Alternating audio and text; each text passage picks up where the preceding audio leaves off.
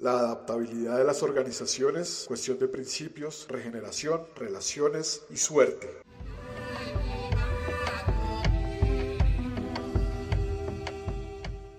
Cometimos el grave error de separar a los seres humanos de la naturaleza. No se separa a la totalidad. Es decir, existe un maravilloso axioma donde convergen la mayoría de corrientes filosóficas, espirituales y religiosas. Somos un todo, en un relacionamiento no solo natural, sino social y económico. Pero déjennos ser precisos. La relación es segunda, porque la relacionalidad es primaria y fundamental. Esta involucra el ser, la relación, el hacer. Relacionalidad y relación hay que distinguirlas, porque por más paradójico que suene, hay personas pobres de relaciones, pero ricas en relacionalidad y viceversa. El principio fundamental de la relacionalidad es algo en lo que enfocaron sus esfuerzos cognitivos nuestros ancestros andinos, y no en conocer las cosas en sí mismas. Es decir, el saber es experimentar emocionalmente lo que los ancestros concluyeron. La sabiduría, que proviene del sentir, difiere cuando las cosas se estudian de manera individual, desvinculándolas del todo, como cuando estudiamos el ser desde una perspectiva ontológica. Por eso es que lo individual no es en cuanto no tenga algún vínculo, Vínculos que se dan a través de otros principios como la reciprocidad, la complementariedad, la correspondencia, la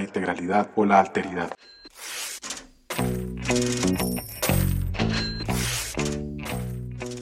Las organizaciones no son más que la manera como nos relacionamos las personas, que muchas veces viven inmersas en relaciones de competencia, individualismo, independencia y codicia, que piensan en lograr riqueza material en el corto plazo para sí mismos y sucumben ante cualquier crisis.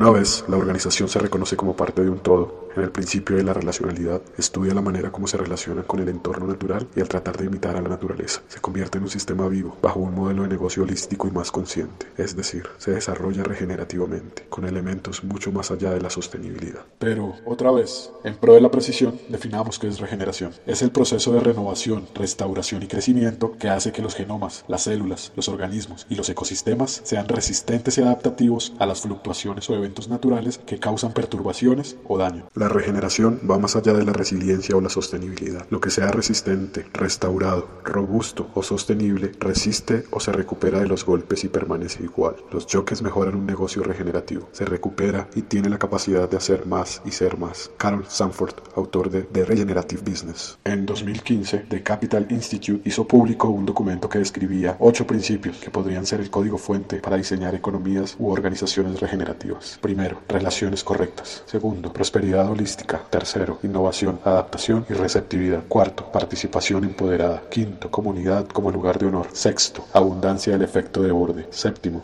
flujo circular robusto. Octavo, busca del equilibrio.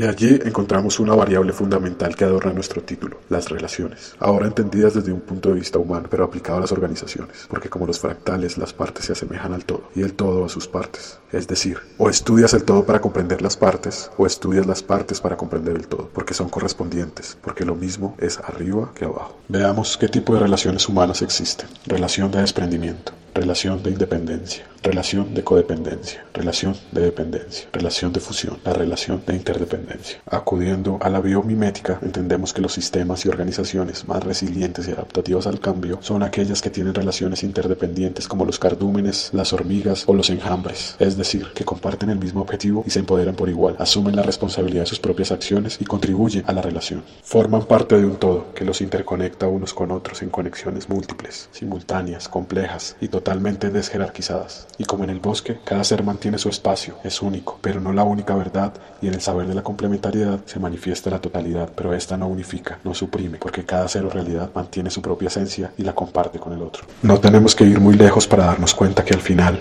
todas las relaciones se reducen a la confianza, y es una de las razones fundamentales para que una organización sea resiliente y adaptativa.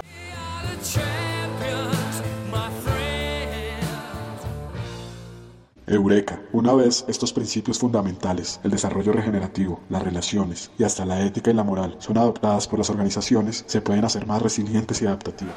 ¿Pero es suficiente? Podríamos rescatar e hibridar toda la sabiduría ancestral, realizar el mayor trabajo biomimético de la historia y crear organizaciones adaptativas y resilientes ante cualquier hipotética crisis. Pero la naturaleza o el todo siempre tendrá un as bajo la manga, ese don que le permite estar sobre la vida misma, la entropía infinita, el poder del caos.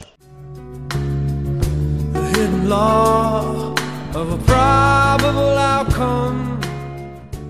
Y en el caos, el único refugio que existe es el azar, la probabilidad, la aleatoriedad, la suerte, que ahora es responsable de la realidad y de todo lo que existe, como de cierta manera lo afirma la física cuántica y lo aborrecía Einstein cuando dijo que Dios no juega con los dados, se negó a aceptar la idea o para algunos el hecho de que el universo se comporte de una manera tan extraña y aparentemente aleatoria. Entonces, manteniendo la línea de la precisión, definamos suerte. La suerte puede ser definida como el resultado positivo o negativo de un suceso aleatorio poco probable. La oración, rituales, presagio, hechizos, dogmas, etc. son asociados a la suerte y con un fuerte sentido de superstición, es decir, la creencia de que ciertos actos tabú o estados mentales influencian la forma en que la suerte se comporta. Esto último contrasta perfectamente con el efecto placebo o el efecto Pygmalion, donde se fomenta la creencia en la suerte como una falsa idea, pero que puede derivar del pensamiento positivo. Otros, como Jean-Paul Sartre o Sigmund Freud, creen que la creencia en la suerte tiene más relación con un locus de control o aquello que puedes controlar, tu mente para crear los sucesos de la propia vida. Pero para nosotros, incluyendo algunas afirmaciones